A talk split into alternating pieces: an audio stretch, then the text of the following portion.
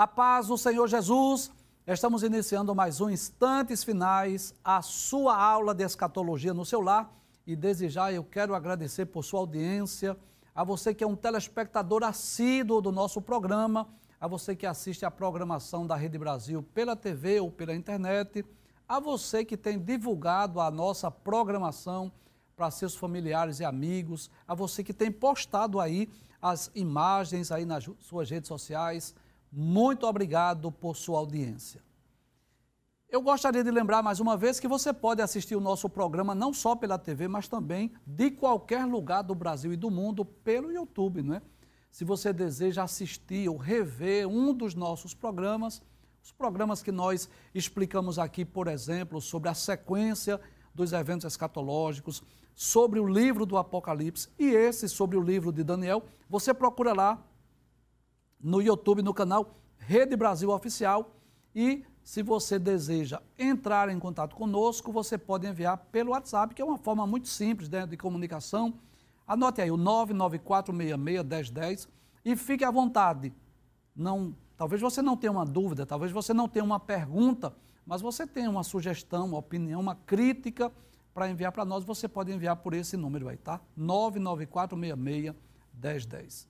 Que Deus te abençoe, que as bênçãos de Deus continuem sendo derramadas sobre a sua vida, sobre a sua família.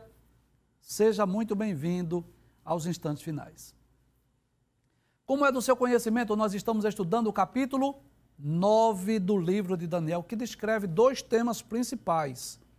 Dos versículos 1 a versículo 23 é a oração de Daniel, essa imagem aí que você já viu várias vezes, né? É a parte mais histórica, essa oração é mais histórica. A parte profética deste capítulo é exatamente dos versículos 24 a 27. Você lembra dessa imagem? É a profecia das 70 semanas de Daniel, inclusive uma das profecias mais extraordinárias da Bíblia. Nós vamos estudar esta profecia na próxima semana, os versículos 24 a 27. Nos programas anteriores, nós estudamos 13 versículos e nós estamos explicando esses versículos, mesmo dessa oração, nós poderíamos falar até de forma mais rápida, já que não é difícil a compreensão desses 23 versículos iniciais, mas nós estamos fazendo isso compassadamente, lendo até outros textos, outras referências. Por quê? Há um porquê. Primeiro, porque nós nos propomos a explicar o livro versículo por versículo. Segundo, nessa oração de Daniel, nós podemos aprender sobre a história do povo de Israel. O que foi que provocou o cativeiro babilônico? Por que foi que Deus permitiu que eles fossem invadidos por Nabucodonosor? Então, é por essa razão que nós estamos estudando. E é bom lembrar isso. Eu queria deixar bem claro isso. Que quando Daniel está orando, né, falando dos seus pecados, do pecado dos seus pais, claro que ele estava se referindo aos seus antepassados, né? aos profetas, aos reis que viveram antes de, de Daniel. E nessa época que Daniel estava fazendo essa longínqua oração, já, era, já havia se passado mais ou menos 68 anos do cativeiro babilônico. Daniel já tinha mais de 80 anos de idade, né? Mais ou menos 82 anos de idade, mais ou menos, quando, quando fez essa longínqua oração. Então, nós já estudamos 13 versículos. Hoje nós vamos estudar a partir do versículo de número 14, mas antes eu gostaria de reler, de relembrar, como nós sempre fazemos né, diariamente, recapitular os versículos 11 a 13 e depois estudaremos os versículos 14 em diante. Pode abrir a tela, Apocalipse, desculpe, Daniel, capítulo 9, versículo 11. Muito bem. Diz assim: Sim, todo Israel transgrediu a tua lei. Que coisa interessante, não foi só o povo de Judá e de Jerusalém, não foi todo Israel, foram as doze tribos. Que coisa interessante. O povo de Deus rebelou-se. Como foi que eles se rebelaram? Se rebelaram. Aí Daniel diz: desviando-se para não obedecer a tua voz. Em outras palavras, não cumprir a tua lei, os teus mandamentos. E Daniel diz: por isso, por essa razão, ou por causa dessa transgressão, a maldição o juramento escrito na lei de Moisés, servo de Deus, se derramou sobre nós.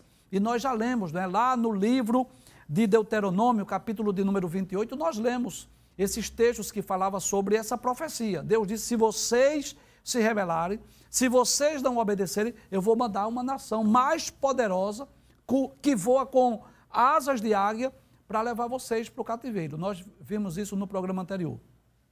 Volta o texto, ainda versículo 11.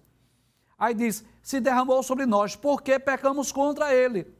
Então, Daniel tinha essa convicção que foi o pecado do povo que provocou a invasão estrangeira e o cativeiro babilônico. Pode passar o texto, versículo 12. Aí ele diz: E ele confirmou, ele quem? Deus. Deus confirmou a sua palavra, que falou contra nós e contra nossos juízes que nos julgavam, trazendo sobre nós um grande mal. Que mal foi esse, professor? O cativeiro babilônico, a, a invasão estrangeira. Aí diz: Porquanto nunca debaixo de todo o céu aconteceu como em Jerusalém. E eu não sei se você lembra, mas nós lemos aqui vários versículos lá do livro das Lamentações de Jeremias.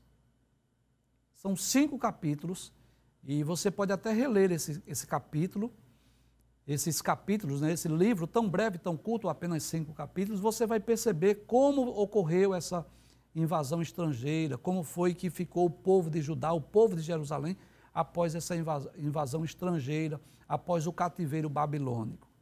Passe o texto, versículo de número 13, foi o último que nós, nós estudamos. Aí diz: Como está escrito na lei de Moisés, todo aquele mal nos sobreveio.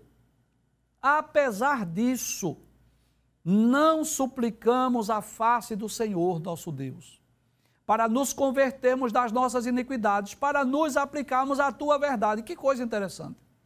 Nós, diz, nós lemos inclusive dois textos no programa anterior. É Provérbios capítulo 3, versículo 12 e Apocalipse capítulo 3, versículo 19. Esses dois textos deixam bem claro isso que Deus repreende e castiga a todos quanto ama. E nós vimos que o castigo de Deus tem o objetivo de restauração. O, o juízo, o castigo divino, não é apenas uma espécie de, um, de uma sentença, de um julgamento, de uma punição, não. Também é, mas não só isso. Não tem apenas um efeito punitivo, corretivo, não só isso, mas também o desejo de restaurar. Você que é pai, você que é mãe, você sabe disso, que às vezes é necessário dar umas palmadas no filho. Quando o filho, quando o pai fala com o filho e o filho desobedece a, a segunda vez, terceira vez, é inevitável que o pai dê umas palmadas. Você sabe disso. Não é espancar o filho, mas dar-lhe umas palmadas para que o filho não torne a fazer aquele, aquilo que cometeu. E assim é Deus. Deus é como um pai que nos ama, que nos corrige quando estamos na, na direção contrária. E o objetivo de Deus, através dessas correções, qual é? É que o povo seja restaurado. E nós já dissemos aqui, e nunca é demais repetirmos que o cativeiro babilônico, por exemplo, foi uma espécie de um hospital da restauração, onde Deus estava curando o seu povo da idolatria, não é? E quando o povo retornou, nunca mais, nunca mais o povo judeu se tornou idólatra. Volta o texto para nós concluirmos a revisão. Aí ele diz assim: pode abrir, versículo 13, por gentileza. Ele diz assim: apesar disso, apesar desse mal que nos sobreveio, não suplicamos a face do Senhor, ou seja, nós não nos voltamos para Deus, para nos convertermos das nossas iniquidades e para nos aplicarmos à tua verdade. Então, Daniel estava falando isso. O povo não se converteu. E eu expliquei no programa anterior que conversão não é só para incrédulo, não é só para não crente, não. Conversão também é para o próprio povo de Deus, que às vezes está numa, num sentido contrário e precisa pegar o retorno né, para ir na direção correta. Nós falamos isso ontem. Então, o desejo de Deus era esse, mas o povo demorou, tardou a se arrepender dos seus pecados. Até aí foi só revisão. A partir de agora vamos dar continuidade. Versículo de número 14, pode passar, abre a tela. Por isso o Senhor vigiou sobre o mal e, e o trouxe sobre nós. Esse vigiou aí tem um sentido de cumprir a sua palavra. E por que Deus fez isso? Daniel diz mais uma vez: porque justo é o Senhor nosso Deus em todas as suas obras que fez, pois não obedecemos a sua voz.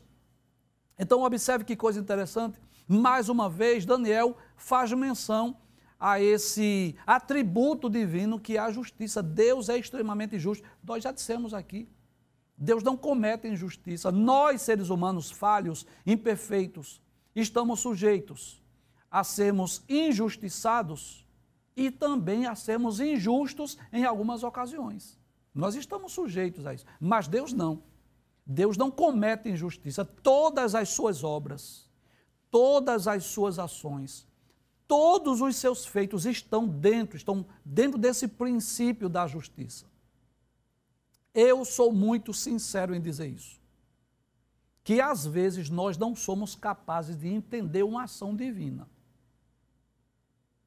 Mas se eu estiver diante de uma ação que parece uma injustiça, pode ter certeza disso. É porque eu não estou compreendendo. É porque eu não conheço a história num todo. É porque eu não sei do contexto. Mas que Deus jamais comete injustiça. Deus jamais faz alguma coisa que seja injusta ou desleal. Deus é justo no sentido pleno, perfeito, completo. A justiça de Deus é invariável. A justiça de Deus é inalterável. Então, Deus sempre exerce justiça. E, como Deus havia dito ao povo hebreu, ao povo judeu, que quando eles chegassem em Canaã, eles não aprendessem as práticas pecaminosas, eles não obedecessem desculpe, eles não seguissem aquelas religiões, aqueles deuses, aquela adoração, aquela idolatria, aquele politeísmo lá da terra de Canaã. E o povo que foi que fez? Quando chegou em Canaã, fez pacto, fez aliança com outros povos, se tornaram pagãos, se tornaram idólatras, se tornaram politeístas, adoraram a outros deuses, se curvaram, se prostraram diante de imagens de escultura, de ídolos feitos por mãos humanas Deus levanta os profetas, chama o povo ao arrependimento e o povo não obedeceu. E aí o juízo foi inevitável. Deus mandou que as doze tribos fossem para o cativeiro, as dez pela Síria, por volta de 722, e Judá e Benjamim, por volta do ano 600, para a Babilônia. E é interessante nós lembrarmos isso, que o povo que foi para a Babilônia retornou depois de 70 anos mas aqueles que foram levados pela Síria para outras terras nunca mais retornaram. Volte o texto para eu reler mais uma vez. Por isso, o Senhor vigiou sobre o mal e o trouxe sobre nós, ou seja, Deus cumpriu o que ele havia dito. Porque justo é o Senhor nosso Deus em todas as suas obras que fez, pois não obedecemos a sua voz. Passe o texto, versículo 15. Daniel diz: Na verdade, ó Senhor nosso Deus, que tiraste o teu povo da terra do Egito com mão poderosa e ganhaste para ti nome, como se vê neste dia, pecamos, procedemos impiamente. Que coisa interessante, né? Olha, é, quando nós estamos conversando com Deus, porque oração é, é diálogo, é, nós cristãos, nós não rezamos nós não, não fazemos aquelas preces repetitivas. Não, não. A oração, ela é, é um diálogo que cada um de nós vamos, nos, vamos conversar com Deus com palavras do nosso vocabulário. Não precisa necessariamente usar um termo ou uma expressão bíblica, não. Cada um de nós vamos com palavras do nosso vocabulário. E na oração, nesse diálogo com Deus, às vezes, né, nós falamos com Deus coisas que consideramos até desnecessárias, não é? Concorda comigo? Porque às vezes a gente vai dizer algo que Deus já sabe, que Deus já conhece. E Daniel, nessa oração, Daniel vai lembrar a Deus. Uma, claro que Deus não precisa que ninguém lembre nada para ele.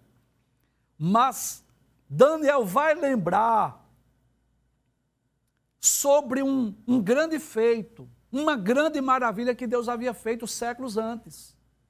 E qual foi esse grande feito, essa grande maravilha? Trazer o povo do Egito para Canaã, libertar o povo que estava oprimido, que estava dominado, né? no caso, é, lá no Egito, por Faraó, trabalhando com dura cerviz, E agora, séculos depois, nos dias de Daniel, onde o povo estava? Na Babilônia. E qual era o desejo do povo? Voltar para a sua pátria, voltar para a sua terra, restaurar, reconstruir o templo. E Daniel, naquela oração, ele lembra este grande feito, que é um dos milagres mais extraordinários da Bíblia. Você já deve ter lido o livro do Êxodo, mas mesmo que não leu, você conhece essa história da libertação, quando Deus levanta Moisés, que vai falar com Faraó, que envia as dez pragas sobre o Egito. E após a décima praga, que foi a praga da morte dos primogênitos, com mão forte, Deus tira o seu povo lá do Egito. Só de homens de guerra haviam 600 mil homens. Fora mulheres e crianças. Há quem diga que havia uma multidão ali de aproximadamente 2 ou 3 milhões. Detalhes, cada um com seus bens, seu gado, não é? suas fazendas, suas riquezas. que coisa extraordinária. E um dia nós vamos conversar com Moisés. A gente lê a Bíblia, não é? mas um dia a gente vai conversar com Moisés. Como foi aquelas experiências? Moisés vai contar. Nós vamos ter uma eternidade para ouvirmos de Moisés e dos próprios hebreus, Josué, Caleb, que vivenciaram aquelas experiências. Eles vão contar para nós como foi. Então, foi um dos grandes milagres do Antigo Testamento. E por que é que Daniel traz essa na sua oração? Depois de falar da justiça de Deus, depois de relembrar os pecados do povo. Por que é que Daniel fala sobre esse assunto? Vamos voltar ao texto mais uma vez? Deixa eu ler mais uma vez. Ele diz assim: Na verdade, ó Senhor nosso Deus, que tiraste o teu povo da terra do Egito com mão poderosa e ganhaste para ti nome. Ou seja, Deus ficou conhecido. As nações vizinhas conheceram o Deus dos hebreus, o Deus de Israel, o Deus vivo, grande e poderoso. Lembra, você lembra-se de, de Raabe? Pode ler Josué capítulo 2.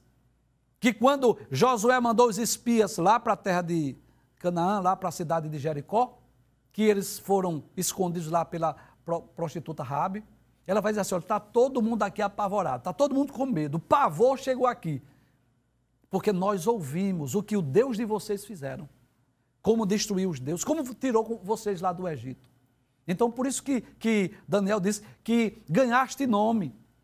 Ganhar nome é nesse sentido. Deus ficou conhecido nas nações. Inclusive, eu trago a sua lembrança que um dos objetivos de Deus haver chamado o povo de Israel foi para revelar-se ao mundo. Você lembra disso? Nós já falamos aqui. E agora, por que é que Daniel fala sobre esse feito? Porque mais uma vez o povo estava precisando de um milagre semelhante. É como se Daniel estivesse dizendo assim: Olha, Deus, tu és o mesmo.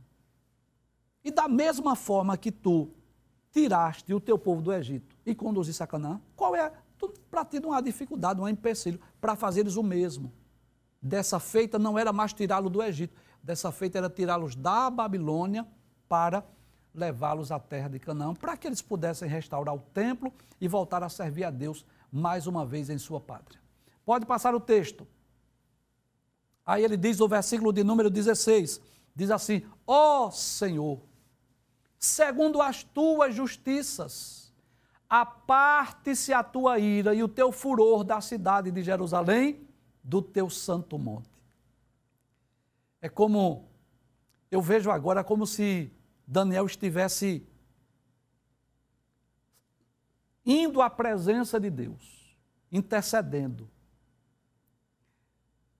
pedindo, suplicando, clamando: Senhor, aparta a tua ira. Aparta a tua ira de Jerusalém. Eu sei, eu, é como se ele tivesse, estivesse dizendo assim: olha, Deus, eu sei que, que nós pecamos, nós falhamos, nós transgredimos tua lei. E tu fizesse justiça, Deus. Tu foste justo. O que tu fizeste foi, foi, foi justo, foi merecido. Mas eu queria te pedir algo aqui. Aparta a tua ira de Jerusalém.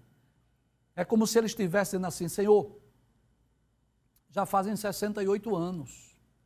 Já está chegando aqui os 70 anos do cativeiro. Eu não estou vendo nenhum nenhum preparativo, não estou vendo aqui, não há, não há nenhuma perspectiva humana desse retorno, mas tira a tua ira, desvia a tua ira.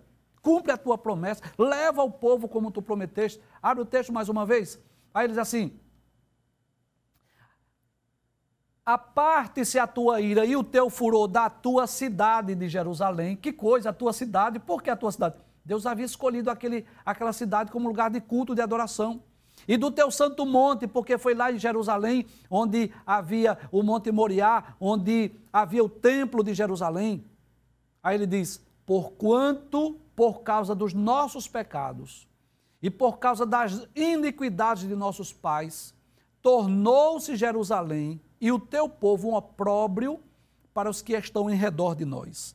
E o que é esse opróbrio? Opróbrio é vergonha, é desprezo, é humilhação.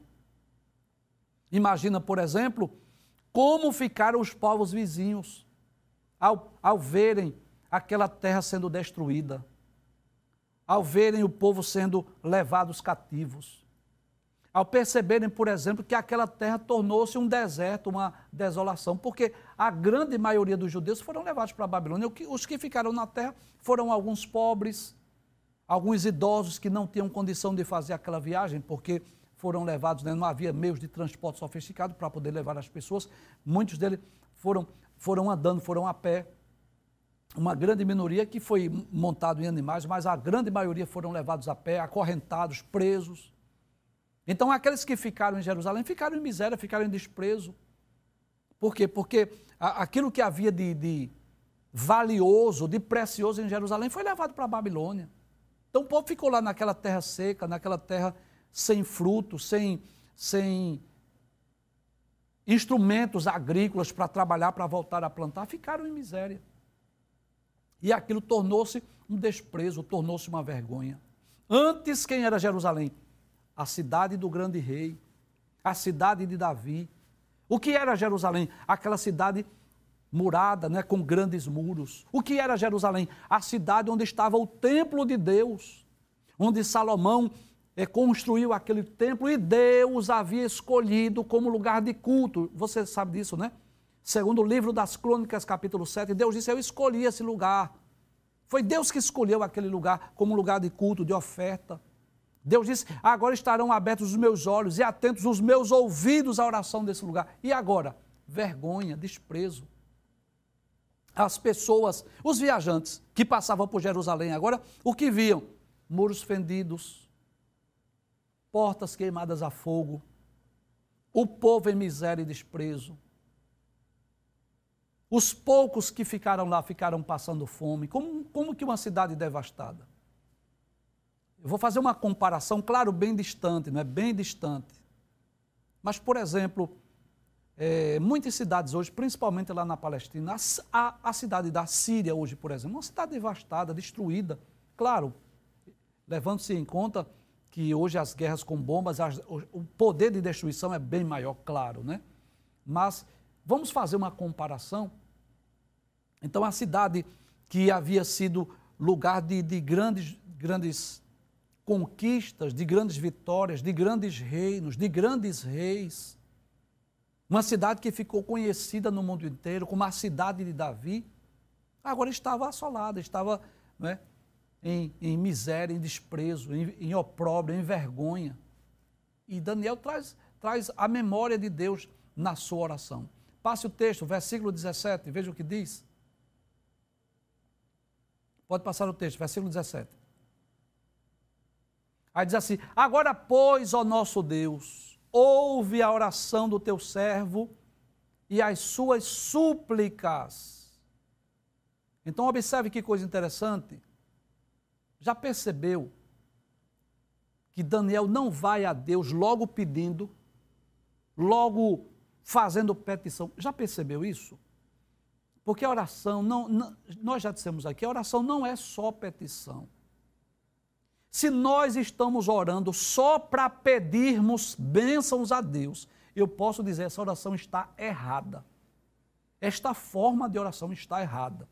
Porque oração não é só petição. Oração é adoração. Oração é confissão. Oração é intercessão. Oração é gratidão. Oração é, é reconhecimento do que Deus fez por nós as petições vão ficando por último. Se der tempo, a gente pede. Mas a prioridade da oração é exatamente a adoração, é a confissão, é o arrependimento, é trazer à lembrança os feitos de Deus, é interceder pelo próximo. Depois a gente faz as peças. Foi isso que Daniel nos ensinou na sua oração. Leia os 20, os 20 versículos da oração que você vai perceber isso. Então, Daniel começa orando no versículo 3, lá no versículo 17 é que ele vai começar a pedir. E há algo interessante aí, que eu já falei, mas eu vou lembrar mais uma vez. Que Daniel era um homem de muita comunhão com Deus. Daniel tinha tanta comunhão com Deus, que Deus mandava seres angelicais. Nós vamos ver no próximo programa, ainda desse capítulo 9. Deus manda anjos, seres angelicais, trazer revelações. Dizer a Daniel: Olha, no princípio das tuas súplicas saiu a ordem. Chamado de Daniel, homem muito amado. Mas mesmo sendo um homem tão amado por Deus, mesmo Daniel sendo aquele homem que recebeu o título de um homem justo pelo próprio Deus, como já lemos Ezequiel 14, 14. Mas Daniel não se atreve a fazer nenhuma exigência a Deus, a decretar nada, a determinar nada. Eu percebo aí alguns líderes ensinando as pessoas a orarem assim: eu decreto, eu determino, eu exijo, Deus, você vai ter que fazer. Quem somos nós para cobrarmos, exigirmos ou decretarmos nada? Nós somos servos. É Ele quem é o Senhor. Então você veja que Daniel vai a Deus em oração, mas para rogar, para pedir, para aclamar. Veja o texto, abre mais uma vez, versículo 17. Ele diz: Agora, pois, ó nosso Deus, ouve a oração do teu servo e as suas súplicas, e sobre o teu santuário assolado. Esse santuário aí é o templo de Jerusalém. Deixa eu ler o versículo substituindo as palavras. E sobre o templo em Jerusalém, que está assolado, destruído, Faze resplandecer o teu rosto por amor do Senhor. Fazer resplandecer o rosto, é dizer assim: Senhor, te inclina mais uma vez, olha para lá mais uma vez, para aquele templo em Jerusalém, porque você sabe disso, que os judeus, as ofertas, os holocaustos, os sacrifícios, eles não realizariam em lugar nenhum. Eles foram para a Babilônia, estiveram 70 anos e foram 70 anos sem holocaustos, sem sacrifícios. Por quê? Porque aquele templo em Jerusalém havia sido escolhido como lugar de ofertas, de holocausto, de sacrifício. Aqueles sacrifícios de animais, que durante o período da peregrinação eram feitos lá no tabernáculo, após a construção do templo em Jerusalém, passou a ser feito lá. Então, imagine, por exemplo, o povo hebreu estava há quase 70 anos, o povo judeu de forma mais específica, né? estava há quase 70 anos sem oferecer holocausto, sem oferecer sacrifícios. E você sabe o que é mais interessante disso aí? É que Daniel estava numa posição privilegiada. Daniel estava no palácio. Daniel era um homem de confiança dos reis. Daniel atingiu posições, cargos privilegiados no reino de Belsazar, no reino de Nabucodonosor, no reino de Dario, no reino de Ciro. Mas o coração de Daniel não estava no palácio. O coração não estava lá em Babilônia. O coração de Daniel estava no templo.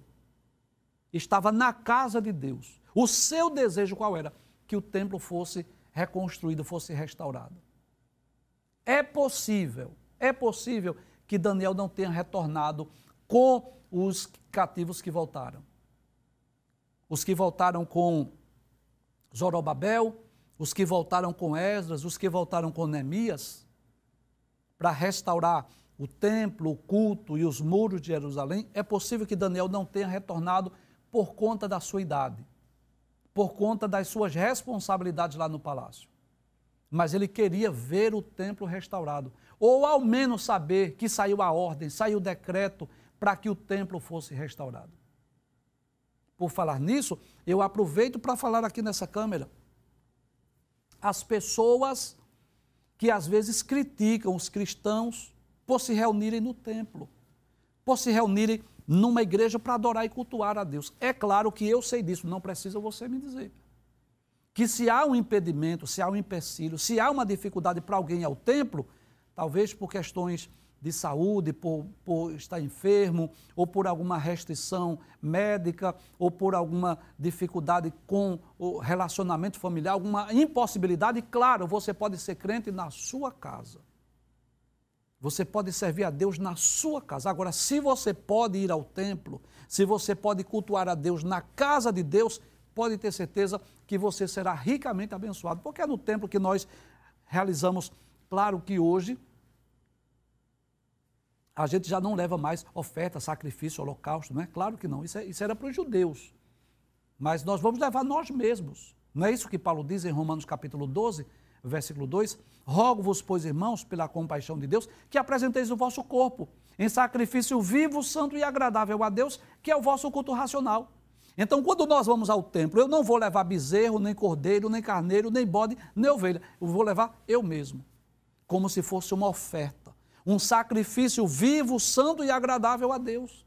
Então o templo foi um lugar que Deus escolheu. Que coisa interessante.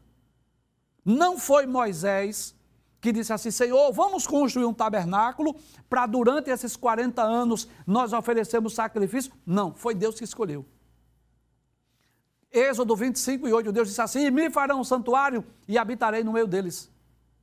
E quando o povo chega lá em Jerusalém, é Deus que dá. Claro que Davi teve esse desejo de construir uma casa, mas Deus disse: não, não é você não, Davi. É seu filho que vai construir o templo. E é Deus que dá né, as diretrizes, é Deus que dá as dimensões, como que é a planta do, da, do templo. E quando Salomão está inaugurando o templo, Deus responde às suas orações. Deus fala com, com Salomão, dizendo que os seus olhos que os seus ouvidos, está no segundo livro das Crônicas, capítulo 7, você pode ler. Que Deus estaria atento às orações daquele lugar. E Daniel, mesmo estando no palácio, uma posição honrada, uma posição privilegiada, mas o coração dele estava o quê? No templo. O desejo de Daniel é que aquele templo fosse restaurado mais uma vez, para que o povo voltasse para Jerusalém para oferecer os seus holocaustos e os seus sacrifícios. Volta mais uma vez, versículo 17, por favor. Aí ele diz assim: Agora, pois, ó nosso Deus, ouve a oração do teu servo e as suas súplicas, e sobre o teu santuário assolado, ou seja, sobre o templo destruído, faze resplandecer o teu rosto por amor do Senhor. Passe o texto, versículo 18. Ele diz assim: Inclina, ó meu Deus, os teus ouvidos e ouve. Traz a tela, por gentileza. É claro que isso é uma expressão que nós chamamos de antropomorfia atribuir a Deus formas humanas. Quando nós lemos da Bíblia falar da, dos olhos de Deus, ou das mãos de Deus, ou dos ouvidos de Deus, isso chama-se na teologia de antropomorfia.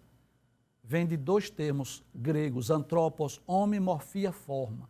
Atribuir a Deus formas humanas. E quando Daniel ora, Senhor, inclina os teus ouvidos e ouve. É como se dissesse assim: Senhor, ouve a nossa oração, ouve a nossa súplica, o nosso clamor.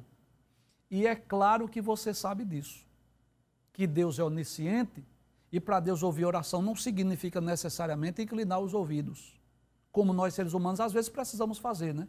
Para ouvir alguém, às vezes, de acordo com a posição que a pessoa esteja, o local que a pessoa esteja, a gente precisa inclinar o ouvido, às, às vezes, nem sempre, não é?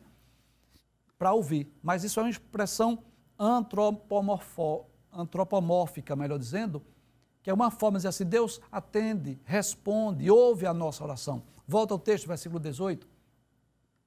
Ele diz: abre os teus olhos e olha para a nossa desolação e para a cidade que é chamada pelo teu nome, porque não lançamos as nossas súplicas perante a tua face, fiados em nossas justiças, mas em tuas misericórdias. Que coisa interessante. Daniel diz assim: Olha, Deus, nós estamos orando, mas não é confiando, Deus, na nossa justiça. Não é que nós sejamos bons, Não é que nós sejamos merecedores, mas nós estamos fazendo isso confiando em quê? Na tua misericórdia. Que lição Daniel nos ensina? Mesmo sendo homem íntegro, mesmo sendo homem justo diante de Deus, mas ele ora a Deus, dizendo: Deus, nós não estamos pedindo, confiando, não é na nossa justiça. Sabe por quê? Porque nós não somos merecedores. Nós não merecemos nada, tudo que nós recebemos é fruto da misericórdia de Deus. Nós estamos confiando, sabe em que, Deus? Nas tuas misericórdias. Que lição maravilhosa. Quantas pessoas tolas que às vezes se dirige a Deus em oração e acha que recebeu alguma dádiva, alguma bênção, porque é merecedor. É engano, querido. Porque nós recebemos é por graça, é por misericórdia, por bondade de Deus, porque nós não somos merecedores. Passe o texto, deixa eu ler mais uma vez, por gentileza. Aí ele diz assim: Inclina, ó meu Deus, ó Deus meu, os teus ouvidos e ouve, abre os teus olhos e olha para as nossas desolação, para a nossa desolação. E para a cidade que é chamada pelo teu nome. Que cidade é essa, professor? Jerusalém. Porque lá estava o templo onde o povo judeu clamava por Deus. Ele diz: Porque não lançamos as nossas súplicas perante a tua face. Em outras palavras, Daniel estava dizendo assim: Nós não estamos orando, confiando, né? nas nossas justiças. Não é porque nós sejamos justos, não, mas estamos confiando nas tuas misericórdias. Que coisa maravilhosa, não é? Nós podemos orar a Deus e confiar na sua misericórdia. Passe o texto, versículo de número 19. Aí ele diz assim: Ó oh, Senhor, ouve Senhor, perdoa. Ó Senhor, atende-nos e opera sem tardar. Glória a Deus. O que é que Daniel está pedindo? Senhor, primeiro, ouve a nossa oração. Segundo, Senhor, perdoa as nossas transgressões. Perdoa os nossos pecados, perdoa as nossas iniquidades. Terceiro, Senhor, atende-nos e opera sem tardar, como que assim, Senhor, já se passaram quase 70 anos. Eu não estou vendo ninguém se preparando aqui para nós voltarmos. Não saiu ainda nenhum decreto, nenhuma lei. Mas atende, apressa-te. E eu, eu posso abrir o meu coração e dizer isso. Às vezes nós estamos pedindo, clamando, talvez você esteja assim como Daniel. Querendo que Deus faça algo rápido, né? Apressa-te, ó Deus como diz o, o Salmo, acho que 70, né? Volta o texto mais uma vez, apressa-te, ó Deus. Volta mais uma vez o texto. Diz assim: atende-nos, opera sem tardar, por amor de ti mesmo, ó Deus meu, porque a tua cidade e o teu povo se chamam pelo teu nome. Então ele estava ali lembrando das desolações, lembrando do que houve com a cidade de Jerusalém, que os muros estavam fendidos, as portas estavam queimadas a fogo. O povo que havia ficado naquela cidade estava em miséria e desprezo. Nós podemos ver isso lá, baseado no livro de Neemias. Mas havia alguém de joelhos. Havia alguém clamando. Havia alguém suplicando. E essa atitude de Daniel, de um intercessor, de alguém que está orando, está intercedendo, está pedindo, está clamando, está buscando a Deus, está indo a Deus, não confiando na sua justiça, mas nas, nas grandezas, nas misericórdias de Deus, nos ensina essa grande lição. Que diante dos desafios, diante das dificuldades, diante dos obstáculos, diante das lutas, diante das provas, diante das pandemias, diante do luto, diante das enfermidades, diante das crises políticas e econômicas, diante de qualquer obstáculo que estejamos enfrentando. Quer seja na vida profissional, na vida espiritual, na vida conjugal, qualquer que seja a área, nós podemos recorrer àquele que está sentado no trono, que tem o controle sobre tudo e sobre todos, mas devemos ir a Ele, confiando na Sua misericórdia.